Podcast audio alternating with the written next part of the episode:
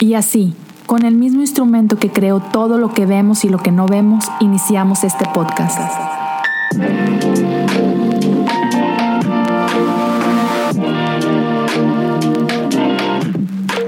Bienvenidos a Cosas Comunes. Hey, qué bueno que te estás tomando unos minutos para escuchar este episodio con Juan Diego Luna. Antes de entrar al episodio como tal, quiero rápidamente dejarte saber que Juan Diego y yo grabamos otro pequeño episodio para el podcast de Me lo dijo un pajarito. Así que espero que te des la vuelta por allá también. Lo vas a disfrutar mucho. E, es parte de esta sección que acabo de cambiarle el nombre y ahora se llama Hangueando. Entonces, date una vueltecita por Me lo dijo un pajarito para que cheques este otro episodio con Juan Diego y también el podcast la cosa detrás de la cosa viene con todo. Ya estamos en la segunda semana para cuando este episodio de Juan Diego salga, viernes, ya habrán concluido dos semanas de seis semanas que estaremos cubriendo en esta segunda temporada de La cosa detrás de la cosa. Así que ya lo sabes, date la vuelta, uh, daré cariño a estos podcasts, ayúdame a compartirlos en redes sociales, eh, si lo pasas en tus stories, taguéame, este, y también si te puedes dar una vuelta por uh, Spotify, dale follow, por Apple Podcast, dale subscribe, dale ahí las estrellas que tú consideres, deja por ahí un review, son cositas que ayudan bastante, así que gracias, gracias a todos los que ya están apoyando, también si, si quieren, si pueden hacerlo, dense una vueltecita por patreon.com diagonal cosas comunes para quien puedan apoyar desde un dólar al mes. Voy a estar poniendo contenido nuevo, exclusivo para Patreon muy pronto. Ya está trabajándose en todo esto. Así que ya, gracias a todos. Los dejo ahora sí con este episodio con Juan Diego Luna. Juan Diego, bienvenido a, otro episodio de Cosas Comunes. Segunda vez que te tengo por acá. Mil gracias, Vato. Es un gusto platicar contigo.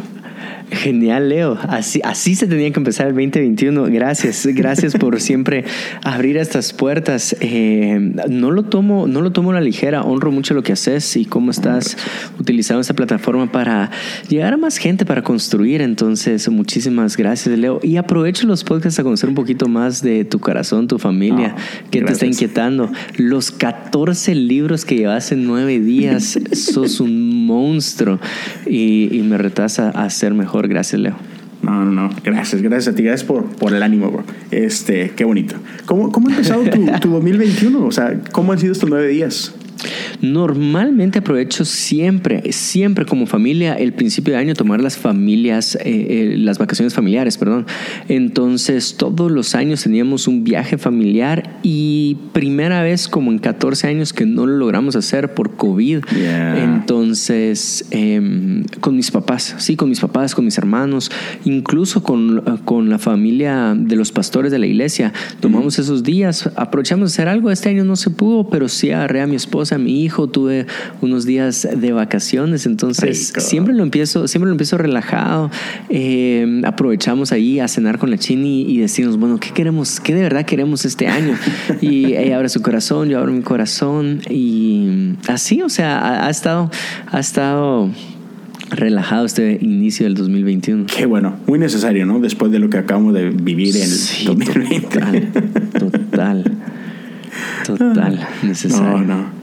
Hey, Jay, déjame preguntarte algo. Tú, la gente te conoce, sabe que, que pues eres parte elemental de Casa de Dios y, y si no me equivoco, espero no estarme eh, metiendo la pata, pero has estado trabajando con jóvenes desde hace ya algunos años, ¿cierto?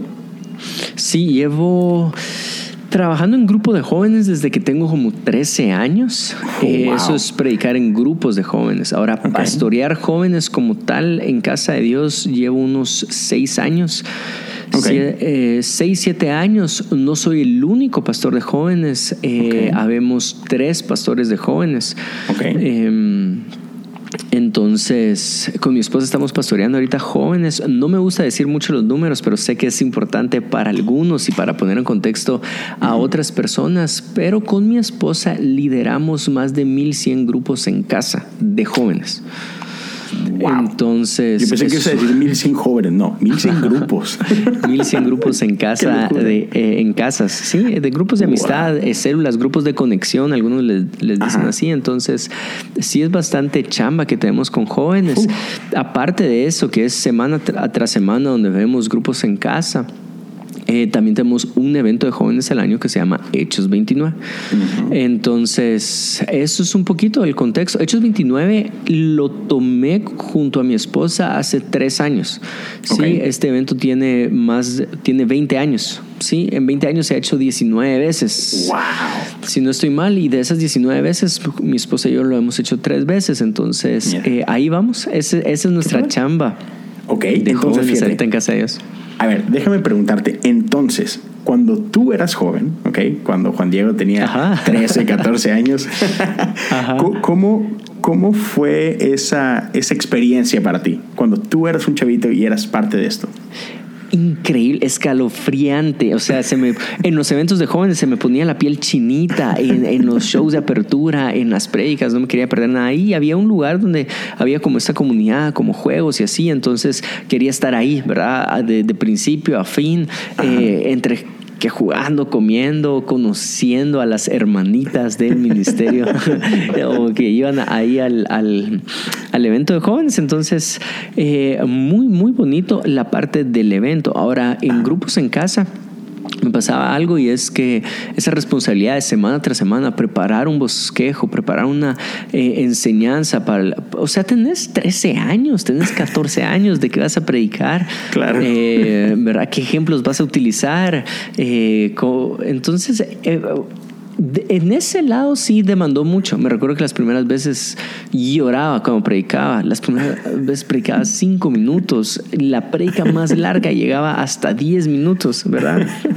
Eh, entonces ahí están las dos caras de la moneda, lo emotivo y lo desafiante. Claro. Oye, ¿y llorabas antes? Después o durante la prédica. Mucho tiempo dura, lloraba durante la prédica y después, antes casi nunca. Nunca. Una vez mi papá fue a escucharme al grupo y, y empecé a predicar y llorando y sollozando toda, toda la enseñanza sollozando y mi papá, ay, qué lindo, está lleno el Espíritu Santo. y yo, no, son nervios. Terminaba y me iba a llorar y me iba a esconder debajo de la cama. Y ahí iba mi papá o, mi líder a sacarme para, para motivarme y darme palabras de afirmación. Pero esas fueron mis primeras veces. Qué bueno, soy padre. Y ahora, lo dijiste un poquito, pero te, pongo esta, estas dos cosas. ¿Qué fue, otra vez, eh, hablando de ese tiempo, qué es algo que, que, hasta ahorita tú dices, esto me marcó? Y por otro lado, ah, si es que había algo que, que no soportabas de, de, los jóvenes. Ah, wow.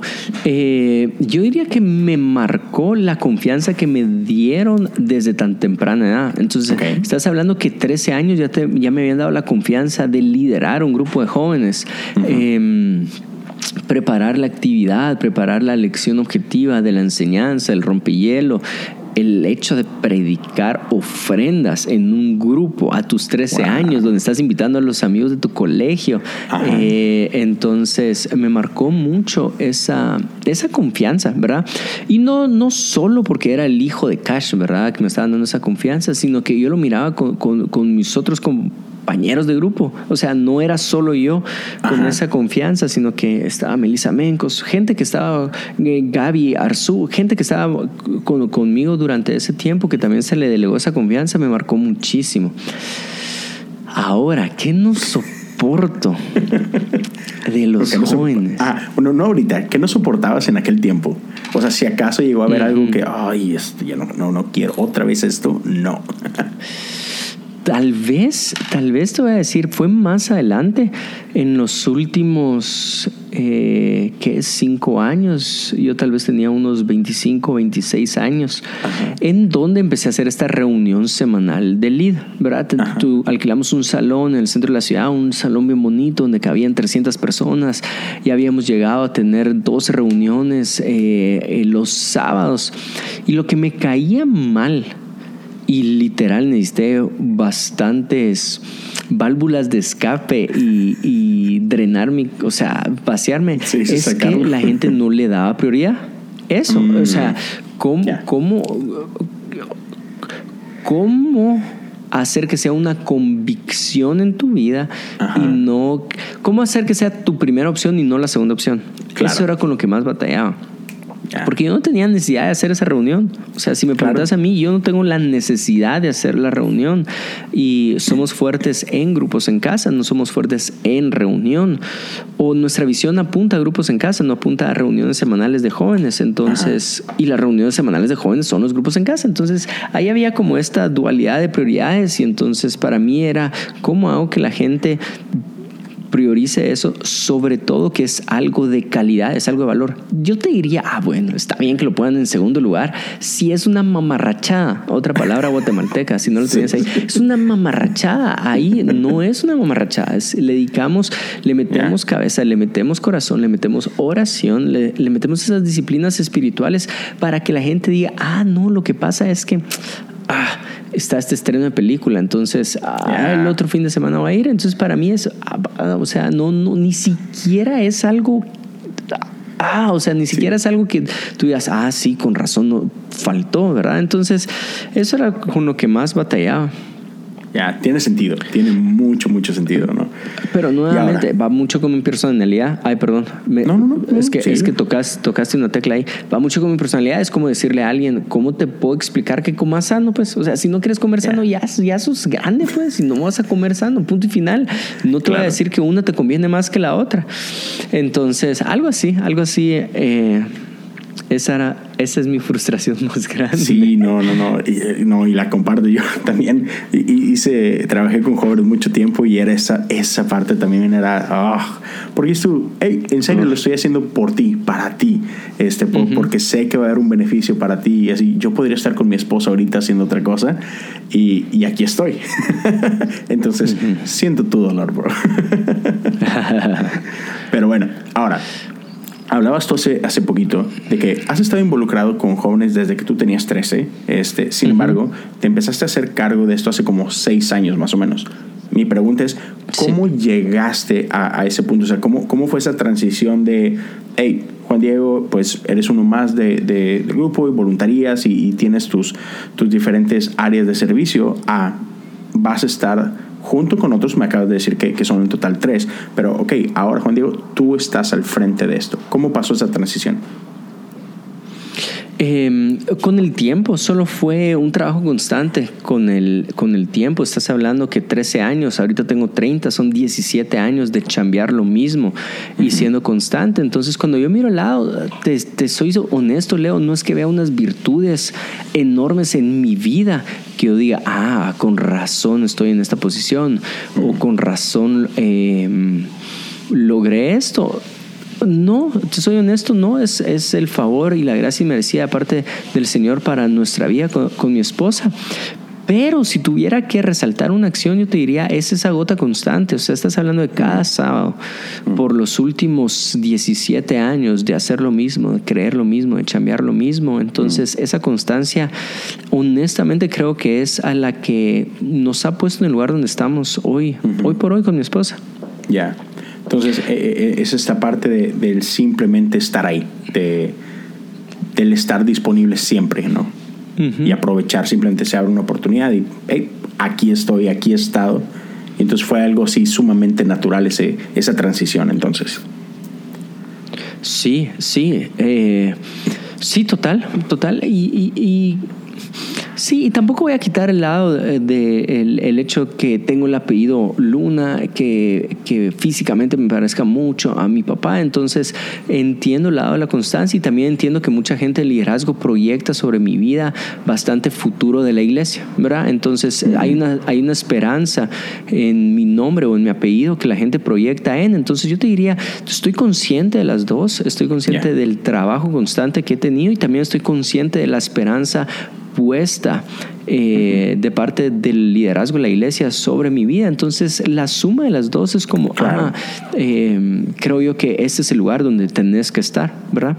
Claro, nunca claro. fue algo empujado por, por, por, nosotros o nunca fue algo así como, eh, bueno, no queda de otra, ¿verdad? Ahí está el hijo del pastor, démosle una oportunidad. Entonces, ni una ni otra. Creo claro. yo que ha sido la suma de las dos. Buenísimo. Y oye, fíjate que ya, ya hablando en, en, cuestiones un poquito más este, técnicas o que le pueden ayudar a otros, este, uh -huh. a otros que nos escuches que, que trabajan con jóvenes o que esperan trabajar con jóvenes. Hablabas tú ahorita que una de las cosas que, que hace diferente al lead es, es, el trabajo en casa, ¿no?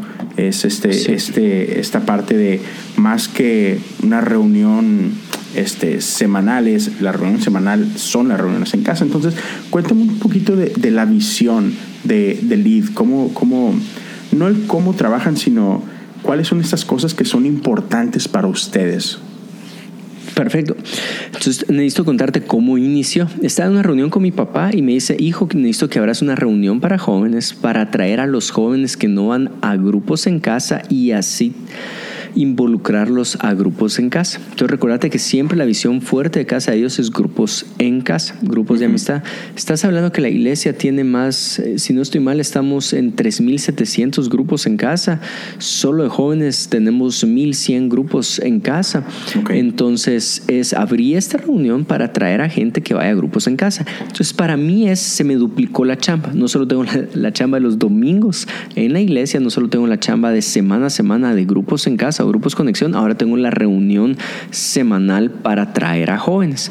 Entonces, okay. esa reunión semanal, la logística era muy parecida a un servicio dominical. Tenías, servi o sea, tenías voluntarios para todo, eh, excepto para para niños, ¿verdad? Era okay. el, la, única, el sí, la única área que no teníamos como tal. De ahí todas las áreas funcionábamos como que si fuera una mini iglesia, así lo right. podemos decir.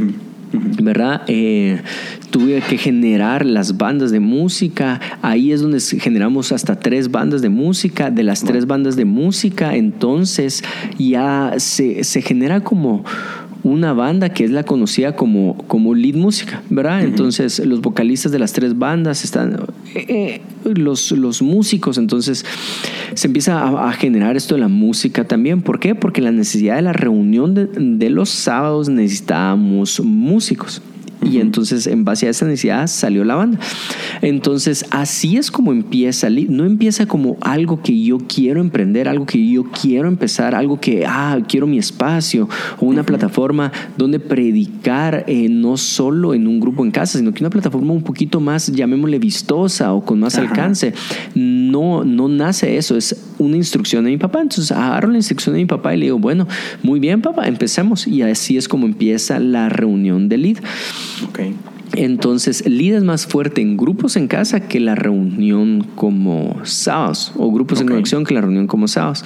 Y de esa reunión de los sábados sale la música. No sé si logré explicar todo, sí, Leo. Sí, sí. O, sí. No, no, no. Sí, sí, perfecto. Entonces, eh, el enfoque sigue siendo los grupos en casa, que es, que es una visión, este es una visión de la iglesia, de, de sí. Casa de Dios, y esta simplemente sí. es como que la, la, la, parte en la que interactúan los jóvenes.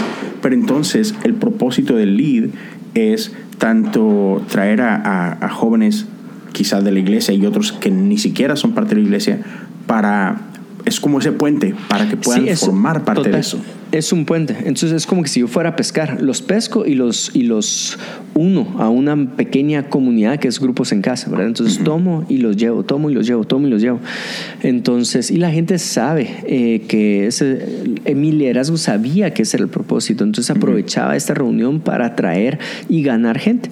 De hecho, Pedro Pablo, el que es vocalista hoy de Lead, uh -huh. llegó por una reunión de Lead uno de los amigos invitó, entonces él nunca iba a aceptar una invitación a grupos en casa, pero entonces aceptó wow. la invitación a eso, llega al salón y ahí es donde se reconcilia con el Señor y wow. ajá, su historia con nosotros empieza desde ese momento, por una de esas reuniones que cumplió su propósito, atraer a la gente claro. que no va a grupos en casa e involucrarlo a grupos.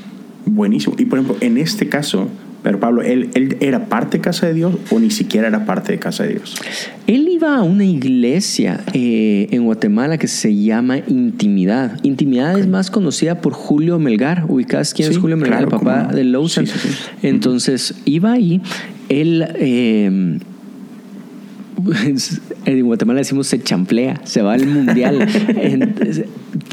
empieza a estudiar, empieza a estudiar fuera de Guatemala, en los Estados Unidos, toma otro rumbo, se aleja de los caminos del Señor y entonces cuando regresa a Guatemala, eh, él no quiere nada con la iglesia hasta que llega a una de las reuniones de Lidia, entonces ahí es donde uh, se reconcilia con el Señor. La verdad es que nosotros fuimos un, sí, fuimos un lugar donde él pudo reconciliarse con el Señor. Qué padre, Y ahora, eh, me, queda claro que, para que algo como esto funcione, requiere mucha intencionalidad. O sea, ah, yo sé, estoy consciente que Dios puede hacer lo que sea que Dios quiera. Eh, eso queda claro. Pero, pero también me queda claro que para que cosas funcionen o den fruto, pues requieren de trabajo, requieren de la palabra correcta no es inteligencia, pero otra vez requiere esta intencionalidad y requiere un diseño, de, llamémoslo así. Entonces, cuando ustedes pensaron en Lidi y sabían del propósito que había, que era, hey, queremos conectar chicos a los grupos en casa y queremos atraer gente que, que si no fuera por esto, no tendría ni siquiera e, esa posibilidad en su cabeza. Entonces, ¿cuáles son esos componentes que ustedes pensaron que dijeron, esto, cuando piensas en lead, tiene que ser esto. Este, ¿Cuáles son esas estrategias, o no estrategias, pero esas necesidades que vieron y que dijeron, tenemos que hacer algo para esto? Genial. Empieza con... Em, voy a empezar con una edad, ¿te parece? Sí. Nosotros estamos enfocados full en 17 años. Ahí va toda nuestra intención, 17 años, 17 años. Todo lo que vas a ver que yo hago con Lido, con Hechos 29, constantemente empujo que sea algo de 17 años. No estoy hablando gustos de 30 y pico de años que tú y yo tenemos, ¿verdad? Que puede ser un poquito más fancy, un poquito más eh, eh, eh, místico, un poquito... No, no estoy hablando de mis gustos. Y ese, honestamente, Leo, ha sido el reto más grande que tiene el Ministerio de Jóvenes. Mantener el espíritu súper joven, 17 años. Sobre todo porque lo que le gusta a mi círculo no es necesariamente el target de 17 años. claro. Los colores, eh, no sé si viste la portada de Sinergia eh, que, hicimos con un corazón. Es un corazón y es una L y, y, no necesariamente es algo que está apuntando a mi edad personalmente, en mis gustos, y puede ser que alguien que esté escuchando esto batalle con lo que voy a decir ahorita, considero que no tengo malos gustos, ¿verdad? O sea, considero que no tengo malos gustos. Eh, pero no son mis gustos el target. Yo siempre voy a empujar a 17 años. Ahora, ¿por qué 17? Me di cuenta de algo y es que la persona o se afirma o se pierde en esta transición de último año de colegio y primer año de la universidad. Hay algo que pasa ahí, eh, puede ser el manejo de libertad, puede ser, hay muchas cosas y lo, y lo, y lo analizamos por mucho tiempo. ¿Qué es lo que pasa en el último año de colegio y primer año de la universidad? Creo que en Estados Unidos es es, es high school, ¿no? O es college. Sí, sí, sí, high school. ¿Verdad? Es alrededor de 17 años. Ah, ya.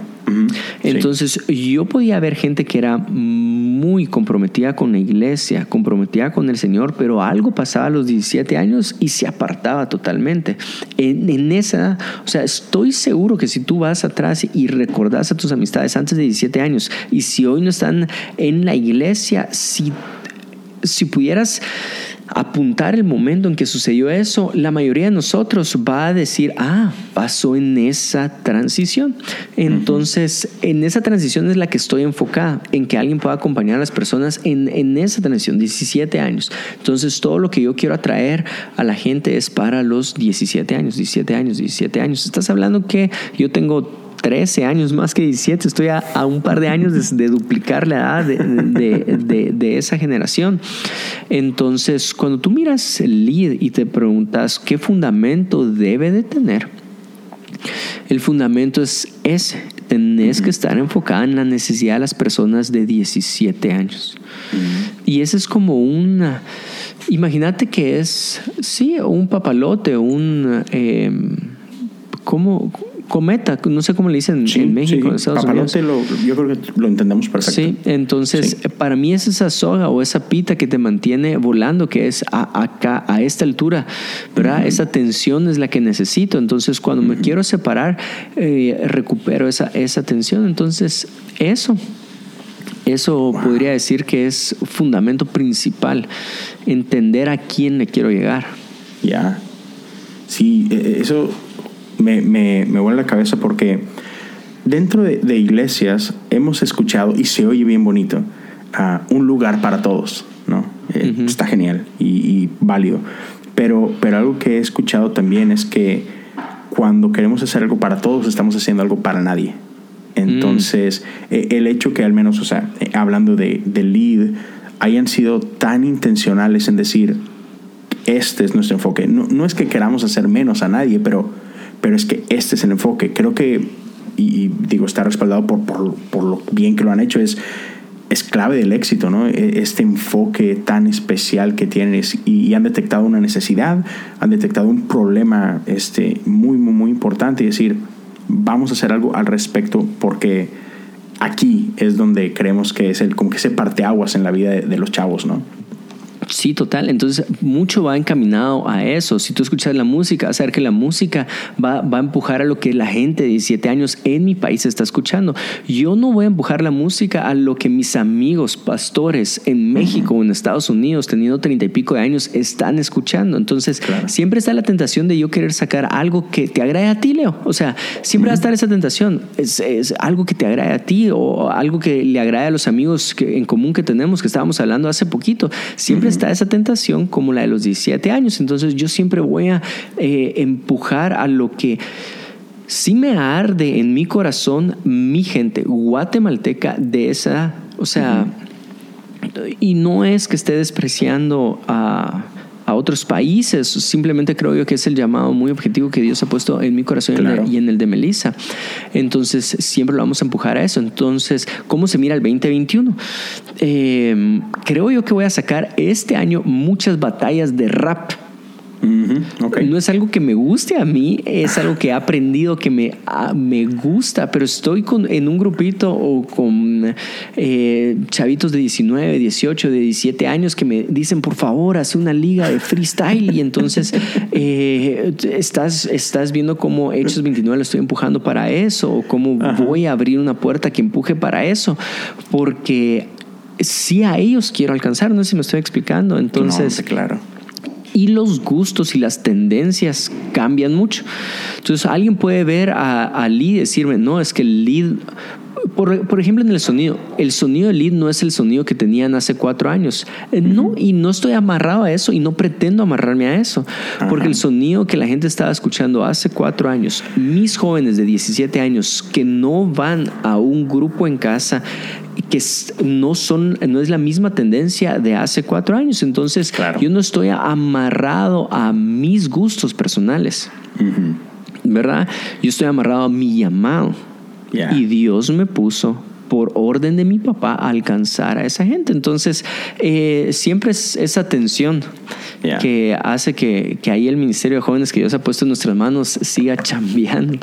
bueno, oye, y digo, me imagino que, que eh, digo, me imagino que, o sea, uno, los chavos lo, lo aman, pero estoy seguro también que, que habrá ciertos grupos uh, que han de cuestionarte mucho, ¿no? Que te han de criticar bastante total, fuertísimo, no solo dentro y fuera de la iglesia en general, sino que dentro de mi iglesia. Y entonces, eh, pero es ahí donde mantengo círculos cercanos, tengo gente que me trae mucha paz a mi corazón, que, que me quita estas preocupaciones. Eh, no sé qué número de enagrama sería, pero sí me afecta mucho el qué dirán de mí, ¿verdad? ¿Qué pensarán de mí?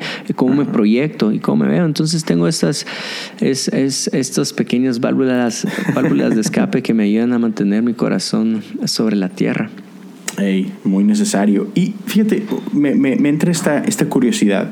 Ah, otra vez, pues no tienes 17 años ya. Este, y, y, pues tu círculo de amigos igual, son, gente más o menos de tu edad. Entonces, ¿qué es lo que te ayuda a ti y a, y a tu liderazgo a mantener el pulso en, hey, ¿qué es lo que le gusta a los chavos de 17? Eh, ¿Cómo, cómo, le ha, ¿Cómo le han hecho? ¿Qué estrategias han desarrollado este, para... Porque es fácil, o sea, pues vas creciendo y, tus gustos van contigo, ¿no? Entonces, ¿cómo, cómo han hecho para, para tratar de mantenerse no sé si la palabra es actualizado, mantenerse este, consciente de que no, ok, a lo mejor hace cuatro años a los de 17 les gustaba esto, pero ya no. Entonces, ¿qué hacen ahí con eso?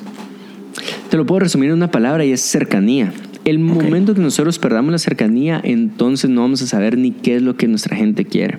Mm. Y te puedo poner eh, dos ejemplos. El primero es de este autor que estamos, que nos gusta a los dos y que tenés una promesa para traducir ese libro de Henry, eh, Henry Newen. Dice en su libro de In Jesus' Name, él dice, es una genialidad eh, y quiero, espero decirlo bien, y si no lo digo bien, tú me puedes corregir o espero que la gente entienda el espíritu detrás de esta frase, pero dice, eh, llega el momento en donde el poder es un atajo fácil para dejar de amar.